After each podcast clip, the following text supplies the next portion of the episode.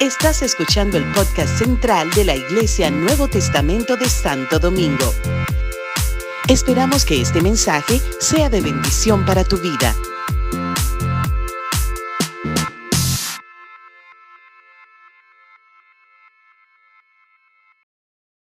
Experiencias de gloria. Experiencias de gloria. Mientras oraba por este tema, el Señor me dio cinco principios que son ineludibles para tener experiencias de gloria.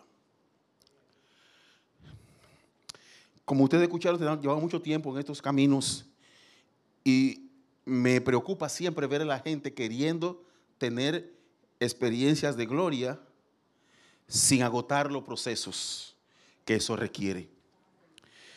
No podremos tener experiencias de gloria si no agotamos los principios que eso envuelve.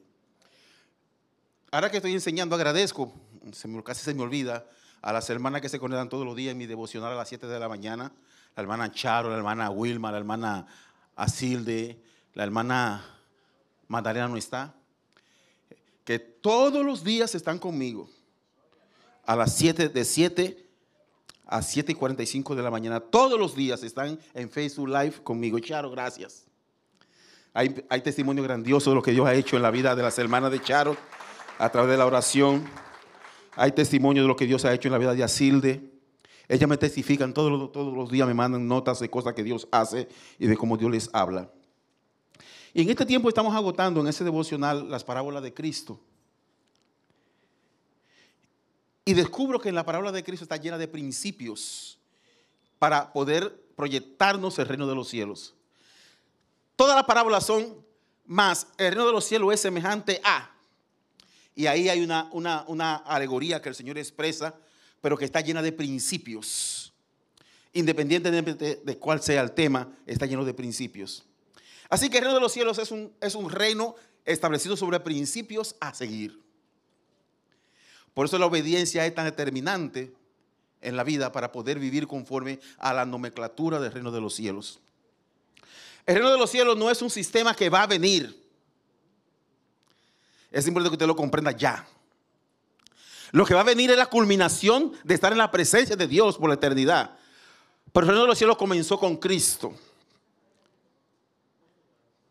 Ya está aquí. Él dijo, el reino de los cielos está en vuestros medios. Ya está aquí. Así que si vamos a estar en la eternidad, en el reino de los cielos, tenemos que comenzar a practicar los principios que eso involucra para poder llegar allá. Primer principio de esta mañana. Toda experiencia de gloria requiere consagración. No pretenda usted o no pretendamos nosotros vivir experiencias de gloria sin consagración. Es imposible. Nadie que no se haya consagrado jamás podrá vivir experiencias de gloria. Porque la experiencia de gloria está supeditada a la consagración en primera instancia. Cuando pienso en esto, pienso en Enoch. Aleluya. En Génesis capítulo 5, versículo 17. Específicamente capítulo, versículo 18, Génesis 5, 18, dice, vivió Yared 162 años y engendró a Enoch. Es decir, hay un hombre que vive, antes de engendrar a Enoch vive 162 años. Y vivió Yared después que engendró a Enoch 800 años y engendró hijos e hijas. Es decir, que él vivió un total de 900 y pico de años, pero le requirió primero 160 y algo para engendrar a Enoch.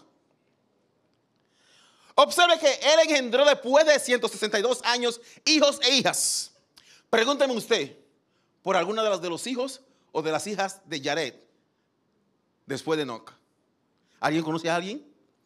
¿Conoce una historia bíblica de un hijo de Jared? Solamente conocemos a Enoch. 800 años engendrando hijos e hijas y ninguno trascendió. Solamente Enoch. Ya eso debe hablarle a usted mucho. Ninguno trascendió, solamente Enoch. A una dimensión que no hay otro ejemplo de trascendencia en el Antiguo y en el Nuevo Testamento. Hay uno parecido al de Elías, pero no hay otra referencia bíblica que nos pueda arrojar tanto valor de experiencia de gloria. Lo que Enoch vivió es una, experiencia única de gloria que más nadie la vivió. Y me preguntaba, Señor, ¿por qué Enoch vivió esta experiencia de gloria? Yared tuvo hijos e hijas y no lo menciona en la genealogía, pero ninguno, usted lo lee y ninguno dice nada de ellos, solamente y caminó Enoch. Versículo 24. Pues con Dios y desapareció porque le llevó Dios. ¿Qué tipo de consagración hay que tener para que Dios prefiera que usted no disfrute de la muerte y mejor llevárselo vivo? ¿Qué tipo de vida hay que vivir para tener esta experiencia de gloria? ¿Qué tipo de, de, vida apartada, consagrada, entregada hay que tener? En un tiempo donde la gente estaba haciendo lo malo y lo perverso delante de Dios. Si usted lee, está comenzando el hombre a depravarse en Génesis capítulo 1, capítulo 2, capítulo 3, capítulo 4 y capítulo 5. Hasta el, hasta el capítulo 7. Hay una depravación tal que Dios destruyó a la humanidad con un diluvio. Sin embargo, en ese statu quo aparece un hombre que caminó bien y vivió una experiencia de gloria única con Dios. Y Dios se lo llevó porque él caminó su vida en consagración. Luego, el escritor de Hebreos capítulo 11, 5 dice, por la fe Enoch fue transpuesto para no ver la muerte. Y no fue hallado porque lo transpuso Dios. Y antes que fuese transpuesto tuvo testimonio de haber agradado a Dios. Observe que hay un antes y un después. Antes de ser transpuesto, tenía testimonio de haber agradado a Dios.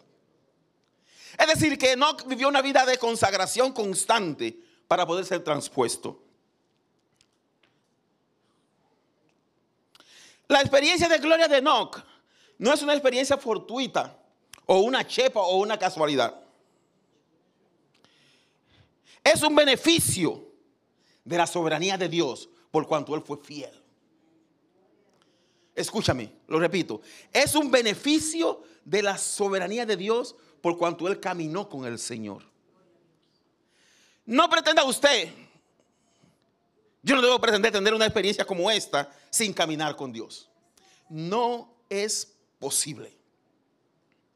Y caminó Enoch con Dios y desapareció porque se lo llevó Dios. Aleluya. Esta generación de hombres y mujeres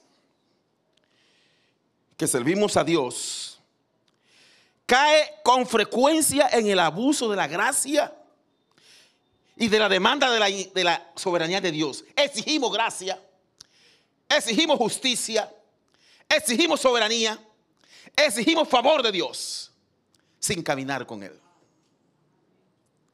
Sin caminar con Él. Pero no un camino cualquiera, un camino meticuloso y cuidadoso, consagrado. La consagración implica dejar cosas, cambiar cosas, cambiar la manera de pensar, caminar diferente, actuar diferente, pensar diferente. Amén. Desarrollarnos en una dimensión diferente a como veníamos desarrollándonos. Implica arrepentimiento, que es un cambio de actitud. No podemos pretender una experiencia tan extraordinaria de gloria como la de Enoch si no caminamos con Dios. Número dos. Toda experiencia de gloria ha requerido fe.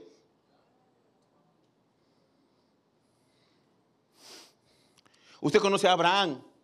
Pero no hablar de Abraham, el padre de Isaac, que creyó esperanza contra esperanza. Ayer descubrí a Abraham en una, en una vertiente importante.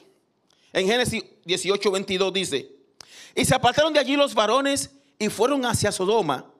pero Abraham estaba aún delante de Jehová. Digo, wow, qué interesante. Mientras que todo el mundo está yendo hacia Sodoma y Gomorra, mientras la generación se está depravando y, pervirtiéndose, todavía Abraham estaba aún delante de Jehová. ¿Quieres experiencia de gloria?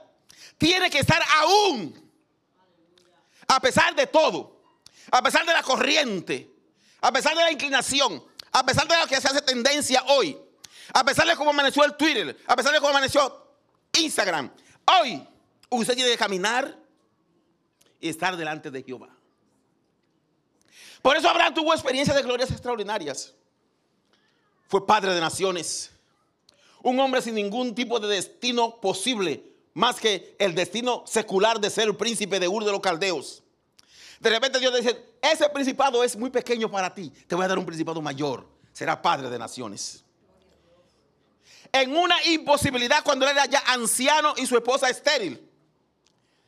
Pero ¿por qué Dios llama a Abraham? Porque Abraham tenía la cualidad y la calidad de permanecer delante de él. Otra cualidad que tenía Abraham era que él dijo, porque yo sé, dijo Jehová, que enseñará a sus hijos a caminar después de mí. Yo sé que enseñará a sus hijos. Así que Abraham tuvo experiencia de gloria porque a pesar de todo se mantuvo delante de Jehová. Observe que cuando Dios dice voy a destruir a Sodoma y Gomorra, era un éxodo de hombres y mujeres hacia Sodoma y Gomorra. Era la tendencia, era la forma, era el estilo, era el sistema. Pero Abraham todavía aún estaba delante de Jehová. Incólume. No me muevo de aquí. Fijo. Me quedo fijo aquí. Delante de Jehová. Pase lo que pase. Se vaya quien se vaya. Esté quien esté. Ayer mi esposa me dice, Freddy, en la iglesia tal va a estar Raymond Pozo. Vamos allá.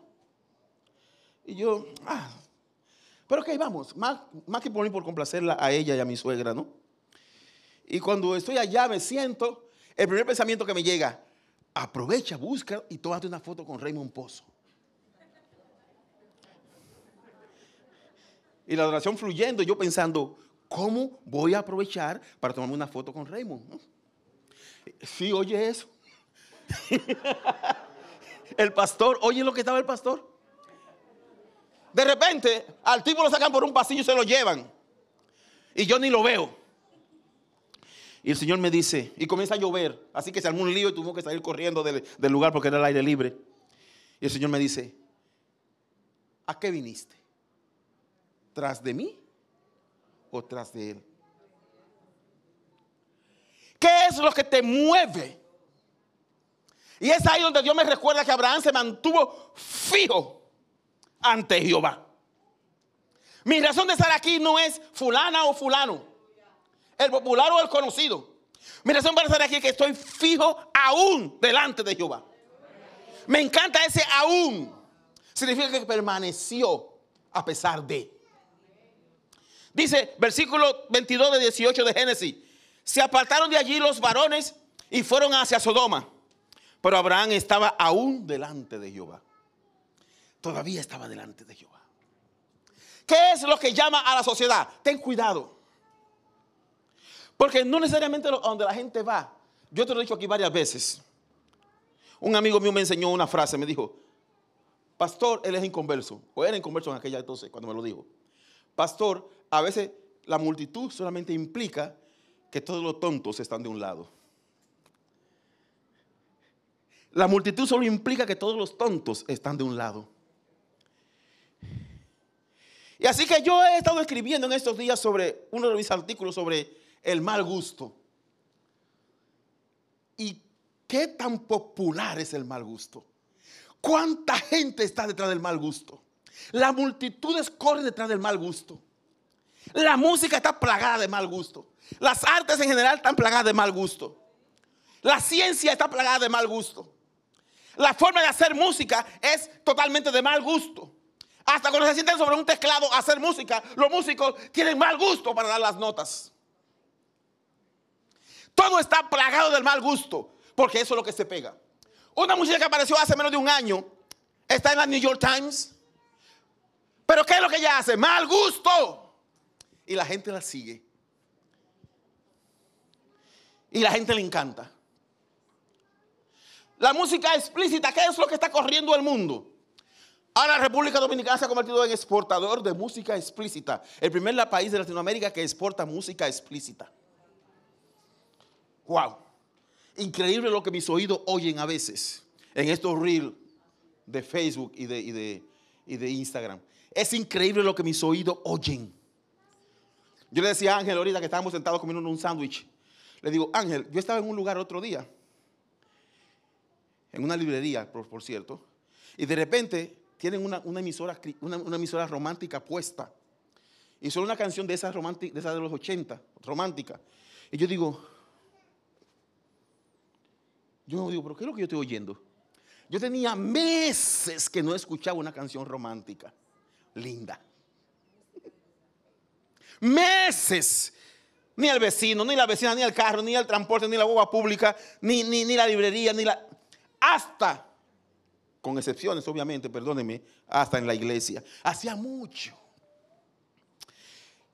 Todo el mundo está detrás de una tendencia y quiere experiencias de gloria. Por eso te dije, donde esté la última ola del Espíritu, allí yo quiero estar, porque ahí donde está la, la experiencia de gloria.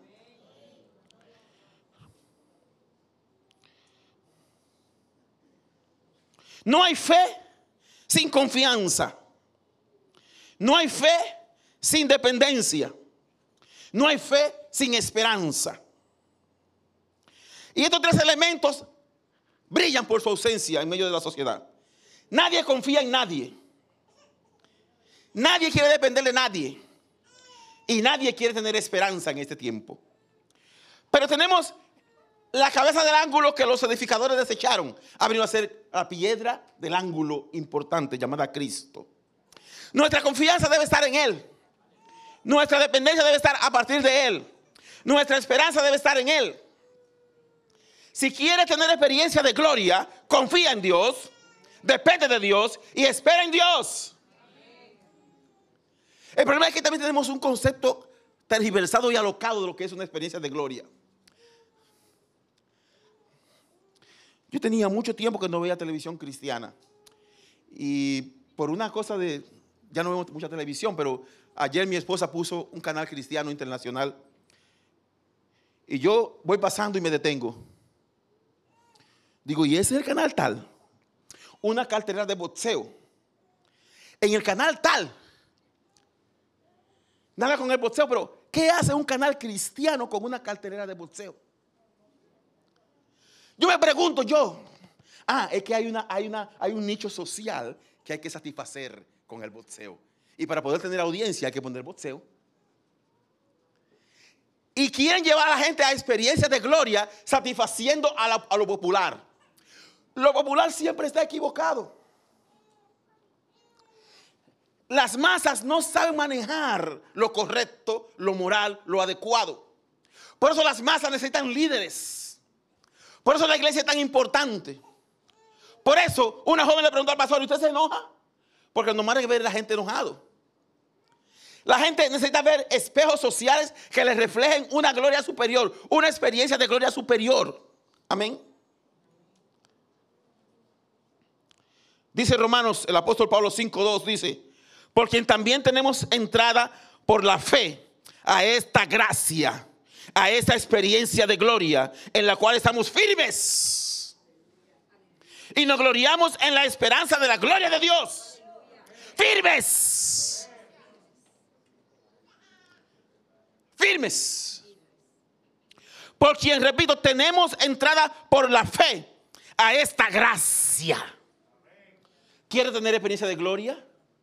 Ten fe y mantente firme. Y estamos firmes y nos gloriamos en la esperanza de la gloria de Dios. Firmes en ella. En Abraham se conjuga la fe porque él confió, porque él dependió y porque él esperó. Nadie que quiera tener una experiencia de gloria, que no confíe, que no espere, amén, y que no dependa, lo logrará de Dios. Nadie lo logrará. ¿Quiere pasar de ese nivel al próximo? Tiene que ser como Abraham. Mantenerte firme en lo que ha creído. Todo el mundo va hacia Sodoma y Gomorra, pero Abraham aún estaba en la presencia de Dios. Todo el mundo está fluctuando como por cualquier viento de doctrina.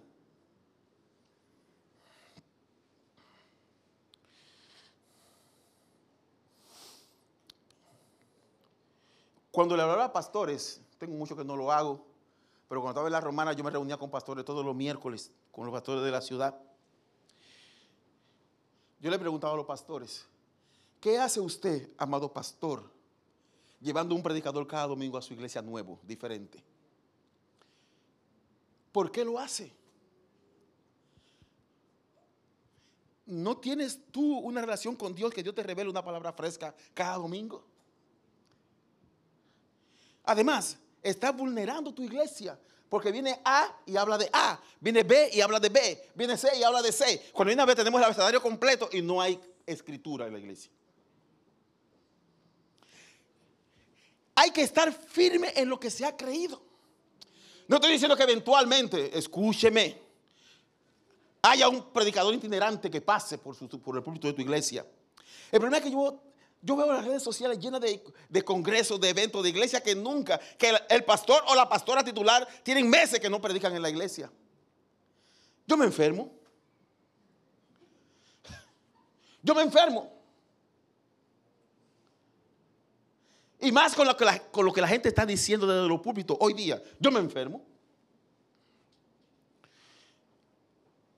En esta semana pasada alguien nos llamó, una comunicadora de la ciudad, que necesitaba que oráramos por ella. Ella había estado en varias iglesias y me dijo, pastor, necesito un pastor que me hable una sola cosa cada domingo. Yo no puedo estar visitando iglesias donde hay uno hoy, otro mañana y otro después. Alguien que esté firme en lo que ha creído. Y esta mujer yo la he escuchado y decía, el Señor confirma la palabra de ese domingo. Mientras todo el mundo va a Sodoma de Gomorra, Abraham está aún, aún firme. Aleluya. Nadie podrá tener, número tres, experiencia de gloria sin perseverar. No es posible. No es posible comenzar ahora y, y al otro día no.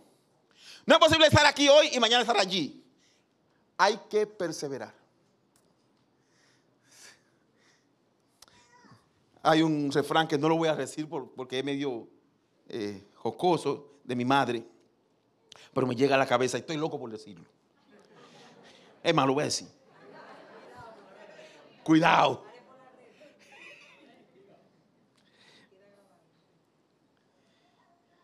El que no se detiene no hace espuma. Es importante que usted comprenda eso. Deténgase, persevere para ver el resultado. Y ver el resultado adecuado. Persevere. Persevere. Jacob perseveró. Vamos a ver a Jacob perseverando en la línea del tiempo un poquito. Nace de segundo por un segundo pero viene agarrado del hermano. ¿Ok? Ya desde el claustro de su madre, Jacob está luchando por perseverar en un propósito. Siendo un bebé. Nace de segundo. Esaú saca la cabeza, entra. Y allá viene Esaú y allá viene Jacob agarrado.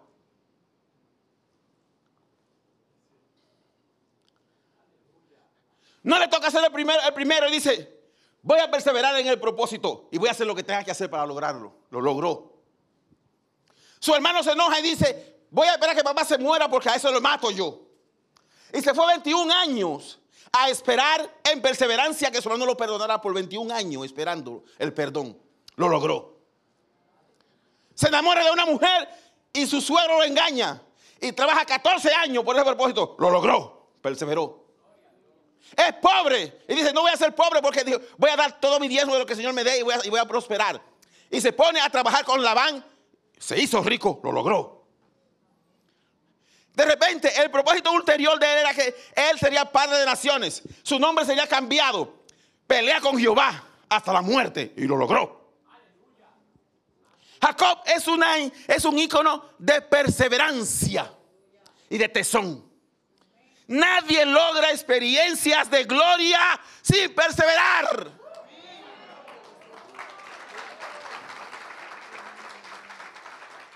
Perseveró en el propósito. Años y años, años y años. Hay gente que quiere lograr experiencias de gloria en segundos. Experiencia tipo microondas. Eh, ay, se calentó la sopa. A comer sopa caliente. El reino de Dios no está bajo esa nomenclatura de microondas. De hecho, hasta en lo físico hace daño. Las microondas producen a largo plazo cáncer. Pero nos encanta vivir violando principios y produciendo cánceres espirituales. ¿Alguien entendió eso? Nos encanta acelerar procesos sin perseverar. Cuando Dios le habla, adiós Cristi, me alegra verte. Cuando Dios le habla, y esto es sincero, me alegro verte. Cuando Dios le habla de perseverar a un hombre es de mantenerse firme. Firme. Logró su primogenitura. Logró la mujer amada después de 14 años. Logró la bendición de su padre. Logró la bendición de Dios. Logró la prosperidad. Logró el perdón de su hermano después de 21 años. Logró regresar a su tierra para establecerse allí logrando el cumplimiento de lo prometido por Dios. Todo para lograr el propósito de Dios, el destino profético. Cada uno de nosotros tiene un destino profético en Dios, pero hay que perseverar en los principios que ese destino profético implica. Aleluya. Número cuatro. Toda experiencia de gloria requiere humillación. Y este número cuatro, me voy a tomar un tiempecito para desglosarlo bien. Porque tiene cinco acápites que el Señor me dio. A. No hay humillación sin transgresión. Uf. Señor, no te comprendí, le dije. Para que alguien pueda humillarse, tiene que transgredir. Señor, pero eso no es el propósito. Es que no hay otra forma de que la gente se humille si no transgrede hasta que usted no peca de aduro y toca fondo, es que usted viene ante Señor, perdóname. Hasta que no ve solución posible en el panorama. Hasta que lo único que le queda es volver a Dios. Entonces es que usted se humilla y que yo me humillo. Ejemplo, David. David pensó que podía burlar el sistema del reino de los cielos. Así que él mató a Urias para guardar el secreto. Logró con, su liderazgo y con su personalidad imponente el silencio de sus generales. Usó tráfico de influencia para esconder el pecado. No es hasta que Dios dice, ok David, estás corriendo mucho en tu pecado. Y manda al profeta, le dice, tú eres reo de muerte. Solamente en medio de esa situación es que el ser humano se humilla cuando es puesto en evidencia. Lo que tenemos años en el Evangelio hemos visto de todo. Así que ha habido gente en adulterio por años en la iglesia. Y todo bien, inclusive líderes. Y todo bien. Pastores, evangelistas, cantores, eh, directores de alabanza, traductores de, señas, qué sé yo. Todo bien. Pero hasta que no son expuestos a la luz pública, no se humillan. Hay que ser muy buen cristiano para exponerse y decir, yo estoy en pecado.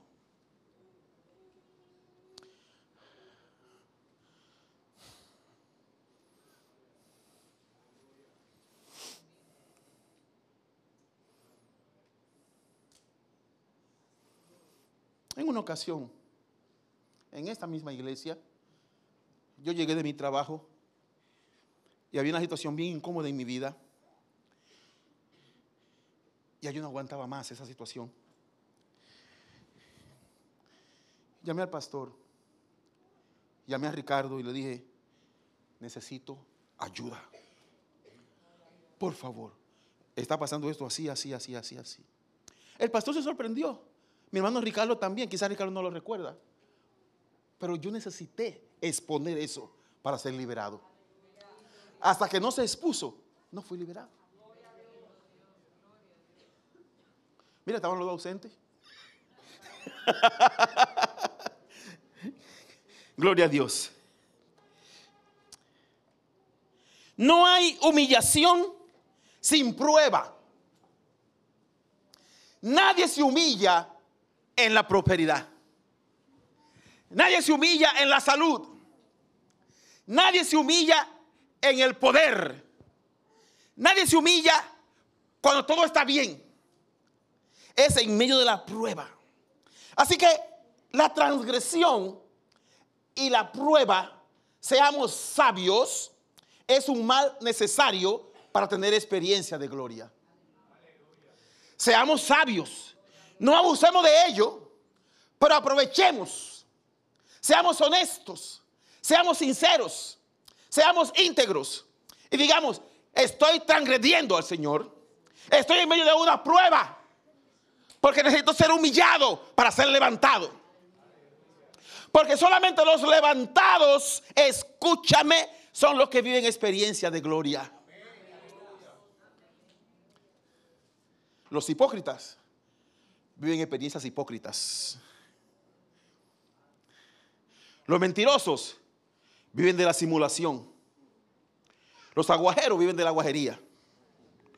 Pero los hombres y las mujeres que comprenden su transgresión y se arrepienten, dice la Biblia, alcanzan misericordia. Y pueden vivir experiencia de gloria. Amén. No hay humillación sin altivez. Mire qué dicotomía, ¿no? Es como algo contrario. Para poder haber humillación tiene que haber altivez. Solamente los orgullosos son los que Dios humilla. Pero la humillación debe ser una actitud espontánea. No esperar la exposición. No esperar la vergüenza pública. No esperar la ignominia. Voluntariamente vengo delante de ti. Es corazón contrito y humillado no despreciarás tú, oh Dios. Esta mañana yo sé que al final de esto vendrá gente al altar a exponer su vida delante del Señor. Porque si usted quiere tener experiencia de gloria, tiene que exponer su pecado delante del Señor. Señor, ayúdame. No hay humillación sin obstinación. ¿Quiénes son los humillados? Los que se obstinan. La obstinación es como una rebeldía pasiva para no reconocer que estoy mal y me obstino. ¿Quién es ese para predicarme la palabra de Dios? ¿Quién es ese pastor para llevarme a una experiencia de gloria? Yo soy maduro, tengo 30 años en esta iglesia, yo diezmo, ofrendo de todo lo que gano yo estoy bien. Hasta que no te humilles, no podrás tener experiencia de gloria.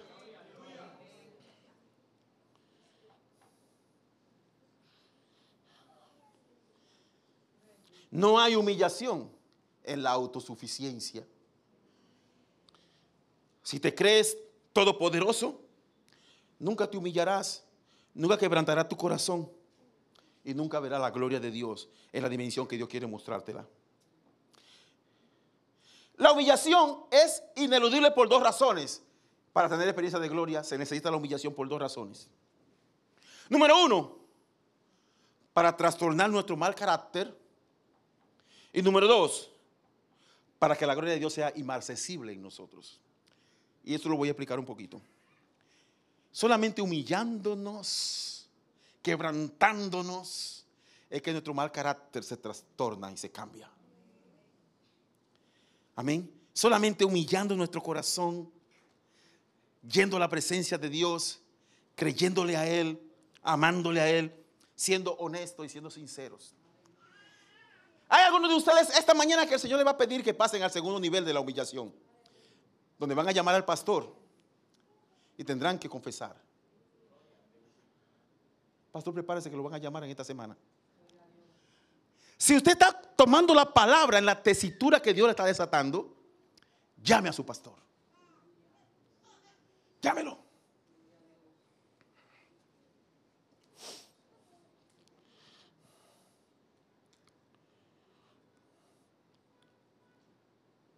Un pastor amigo, hace muchos años, en un supermercado contó él, esto por eso lo hago público, lo, lo, cuento sin decir el nombre del pastor. Él testificaba que en un supermercado una cajera que lo estaba atendiendo le dijo, wow, usted sí es, usted sí es como, como caballeroso. Usted, hay pocos hombres como usted. Y eso se quedó ahí. Y él se fue a su casa, pastor casado, se fue a su casa con eso ahí. La próxima vez que había que hacer compra, adivina quién fue al supermercado. Él. Y adivina qué, caja él buscó.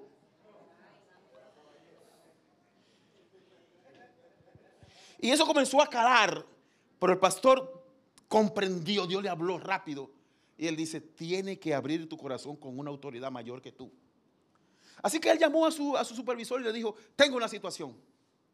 No he pecado, físicamente hablando, pero tengo esta situación. Hay una persona que me llama la atención. Ese día, que en la distancia oraron por él, fue liberado. Para que comprendamos la diferencia entre mantenerse firme, a pesar de que todo el mundo va hacia Sodoma y Gomorra, y Abraham aún en la presencia de Dios. Aleluya.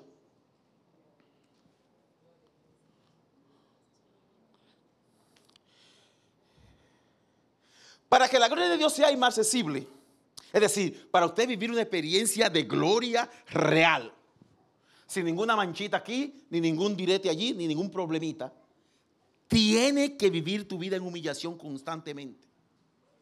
Constantemente. Cuando la humillación no es voluntaria, entonces es mandatoria. Pastor, ¿qué está usted diciendo? Cuando usted voluntariamente no se humilla, entonces Dios lo humilla. Lo pone en evidencia. Por eso David trató de no humillarse públicamente, trató de violar el sistema. Mato a Urias, me confabulo con mis generales, tapo el pecado, lo guardo. La humillación no fue voluntaria, entonces fue mandatoria. Dios le mandó un hombre que lo confrontó. Y el pecado se hizo evidente. La mejor manera de lidiar con el pecado es cuando no se hace evidente, cuando yo lo confieso. Primera de Juan 1.9, abogado tenemos que si confesamos nuestro pecado, Dios es fiel y justo para perdonar nuestros pecados y limpiarnos de toda maldad. Así que Dios espera en el sistema de gloria del reino de los cielos, Dios espera que usted y yo confesemos. Él no quiere exponernos. Él es amor. Ningún padre quiere exponer a sus hijos. Yo tengo dos hijos y nunca pasa por mi cabeza exponerlo a nada. Al contrario, lo cubro. Hablo bien de ellos. Cuando alguien me viene con una situación, no, no, no, no, tranquilo. Eso se está manejando así, así, así, eso está bien. Estoy cubriéndolo porque no mi intención es ponerlo. Dios no quiere exponerte. Dios quiere que tú confieses voluntariamente. Y ahí es donde se hace la humillación real. La humillación voluntaria que te lleva a una experiencia de gloria se llama contrición. Y casi siempre es secreta. Un corazón contrito y humillado no despreciará tú, oh Dios. Se queda entre tú y Dios. Y Dios te cubre y te restaura. Pero cuando no es voluntaria, entonces se llama atrición. ¿Qué es atrición? Mm. Es un arrepentimiento obligado. Es que ya tiene que hacerlo sí o sí. Porque lo que viene es peor. Ya no hay de otra. Hay que exponerse a la gloria de Dios para vivir experiencias de gloria. Si yo no me expongo a la gloria de Dios, es matemática simple, como un denominador, gloria da gloria. Si no me expongo a la gloria de Dios, no puedo vivir experiencias de gloria.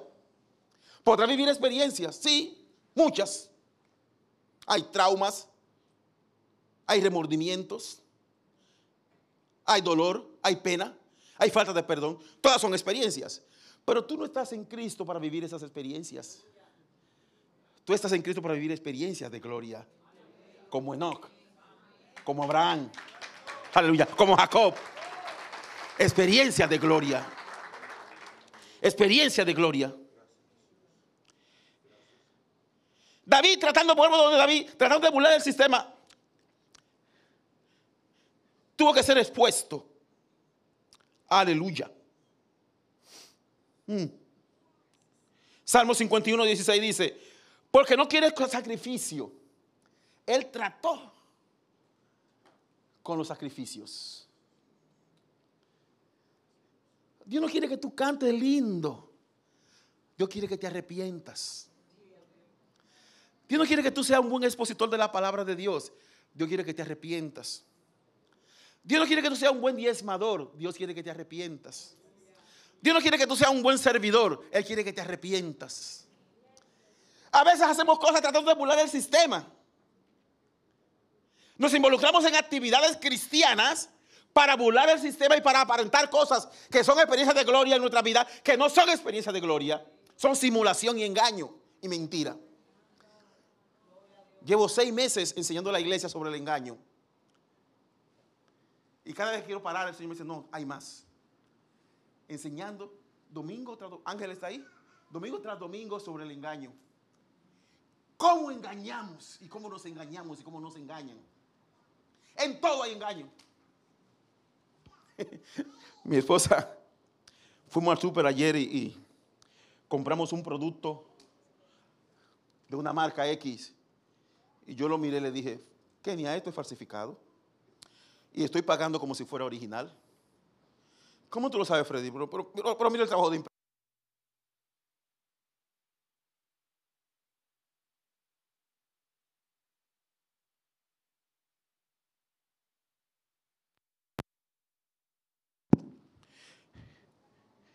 Y estoy pagando como si fuera original en un supermercado de, de, renombre de la ciudad. Estamos en medio de un sistema de engaño y de mentira. Y vivimos como si no nos diéramos cuenta porque estamos ya en el sistema. Y creemos que también podemos traer eso al, seno de la fe y vivir vidas engañadas y engañosas. Y querer aparentar experiencias de gloria cuando son experiencias de traumas. Estoy en el proceso. Estoy en un desierto. Así que Dios me llevó a, investigar por qué la gente cae en proceso y en desierto. Y al principio siempre hay desobediencia. Todo proceso y todo desierto implica desobediencia. Estoy en un proceso y lo testificamos como, como, como que es una experiencia de gloria. Y no, yo estoy en desobediencia en primera instancia. Y estoy aprovechando eso para mostrarlo como una experiencia de gloria para que la iglesia sea edificada. Estoy en un proceso. Estoy en un desierto. Ciertamente, te dije ahorita que uno de, los principios es que para ver consagración hay que ver humillación y hay que ver prueba. Ciertamente la prueba es lo que nos lleva a eso. Amén.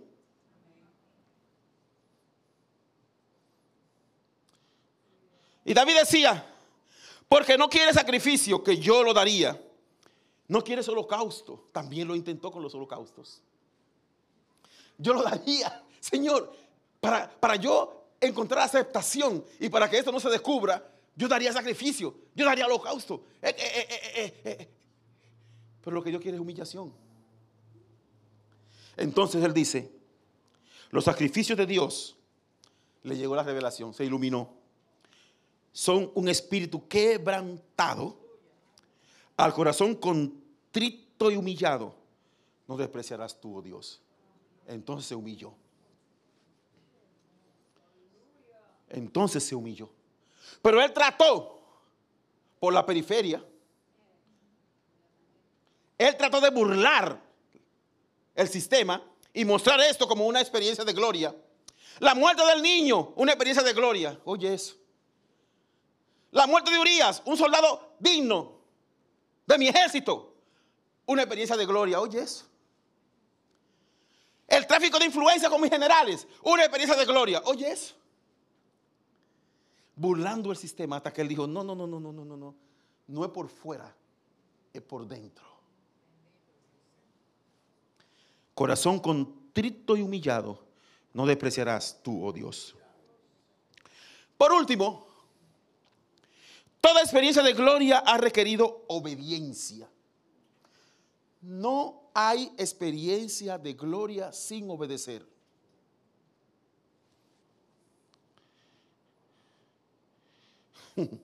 Nadie ha gozado de una experiencia de gloria sin obedecer. Es imposible. Yo soy portador de la gloria de Dios, decimos. ¿Y los niveles de obediencia cómo están? Si pudiéramos poner un obedeciómetro en nuestro corazón, ¿cómo están los niveles de obediencia? La gloria está hyper. Yo soy portador de la gloria de Dios. Por donde yo paso, la gente cae redonda. ¿Y la obediencia? Porque también creemos a veces que lo que pasa es, porque, es por nosotros. Es la gloria de Dios manifestándose. Porque la gloria de Dios no está supeditada a ti ni a mí. Escúchame la revelación más contundente de esta, de esta mañana. Dios no te necesita para mostrar una experiencia de gloria. Pero Él le encanta usarte. Él es el Dios, pero no te necesita. La verdad, Dios no me necesita para, para una experiencia de gloria. Él puede usar a cualquiera.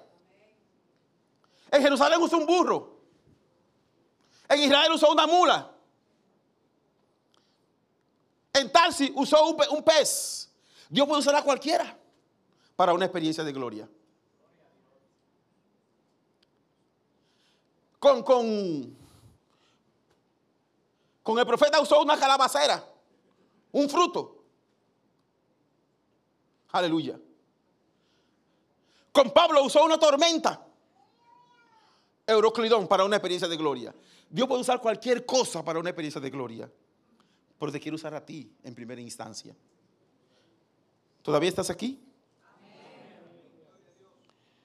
Nadie ha gozado de una experiencia de gloria sin obedecer.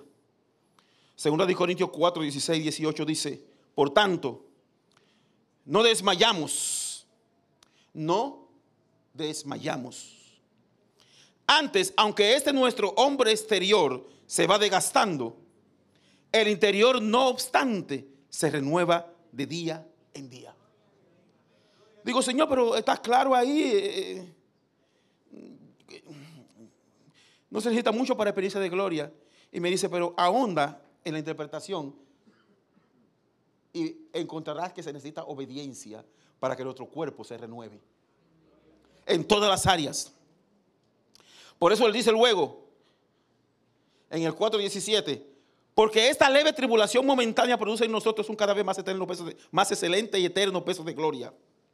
No mirando nosotros las cosas que se ven, sino las que no se ven. Pues las que se ven son temporales, pero las que no se ven son eternas. Dejemos de jugar a experiencias de gloria temporales. Dejemos de mostrarnos como que somos la última Coca-Cola del desierto. Y vivamos experiencias eternas que son perennes. Amén. Cinco principios te he mostrado esta mañana. Número uno, lo recapitulo. Toda experiencia de gloria ha requerido consagración. Y vimos a Enoch. En 800 años, un solo hombre de la estirpe de, de el único que trascendió. Y tuvo hijos e hijas. Un solo hombre. No me quiero devolver, pero es que me llega. Eso implica que no todo el mundo está viviendo experiencia de gloria. En 800 años Yared con hijos e hijas, solamente Enoch.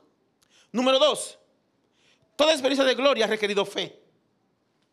Abraham, mientras todo el mundo va a Sodoma y Gomorra, está aún delante de Jehová en fe.